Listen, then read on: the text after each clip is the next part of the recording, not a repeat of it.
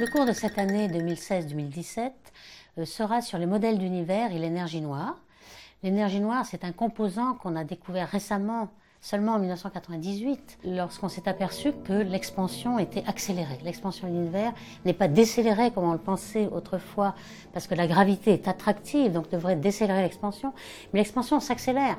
Pourquoi? C'est vraiment très surprenant. Il a fallu donc inventer un nouveau composant de l'univers qu'on appelle l'énergie noire.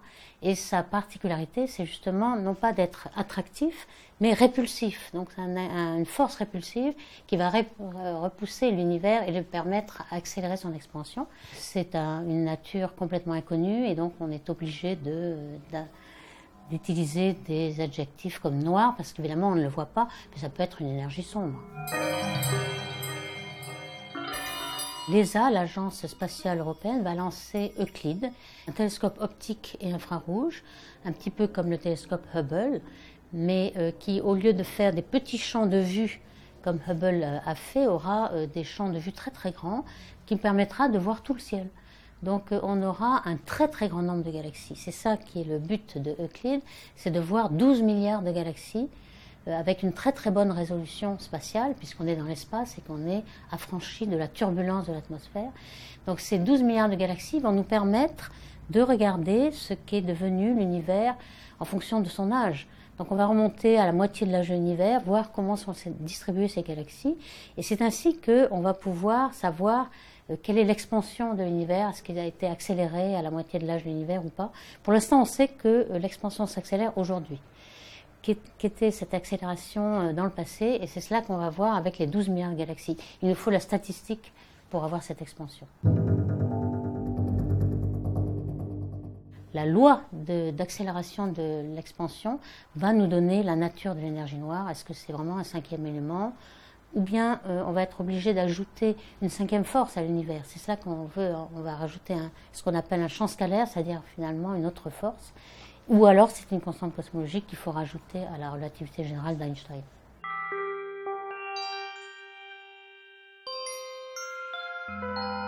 Une des solutions à ce secteur noir est justement de modifier la gravité, la loi de la gravité, la relativité générale d'Einstein qui a été fabriquée au siècle dernier.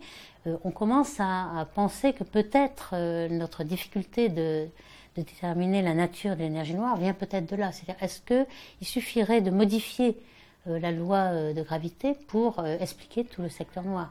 Alors nous, on s'intéresse en particulier à ce point de vue. nous ne sommes pas les seuls, bien sûr. Beaucoup d'hypothèses sur la gravité modifiée ont été effectuées. On s'intéresse en particulier à une loi de gravité qui permettrait d'expliquer aussi la matière noire en même temps.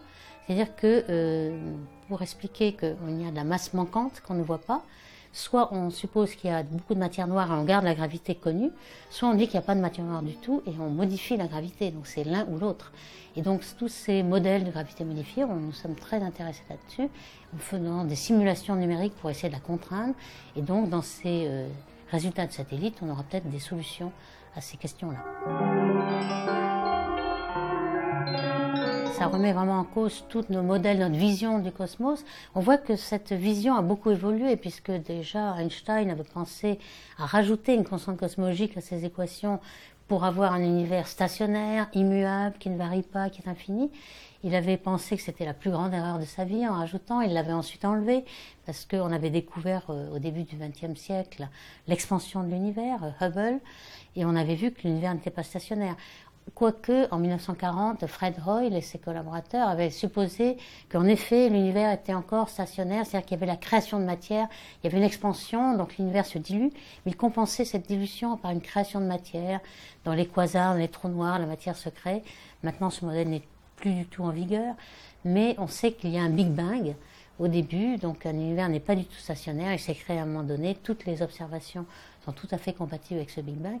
donc on voit que notre euh, vision de l'univers s'est très euh, perturbée, déformée avec euh, la découverte de cette énergie noire en 1998. Et on sait maintenant que l'expansion s'accélère. C'est une autre vision de l'univers. On aimerait savoir si on peut extrapoler. Est-ce que grâce à cette énergie sombre, on va avoir une expansion continuellement accélérée et donc il va déchirer un peu tous les objets par cette force répulsive Ou alors peut-être on a tort d'extrapoler encore une fois, parce qu'on a toujours extrapolé dans le passé, on s'est trompé complètement. Donc peut-être on a tort d'extrapoler et peut-être on va retomber par une autre force qu'on ne connaît pas aujourd'hui, avec un Big Crunch, euh, qui serait le pendant du Big Bang. Alors certains euh, astronomes sont en effet dans ces modèles-là, avec des rebonds. L'univers aurait eu un, Big Bang, un Big Crunch, plusieurs rebonds, et ainsi font revivre un peu un univers stationnaire, puisque ce serait périodique. Bon, ce n'est pas la majorité, et plutôt, euh, on est plutôt dans le modèle où l'univers est en expansion accélérée infinie.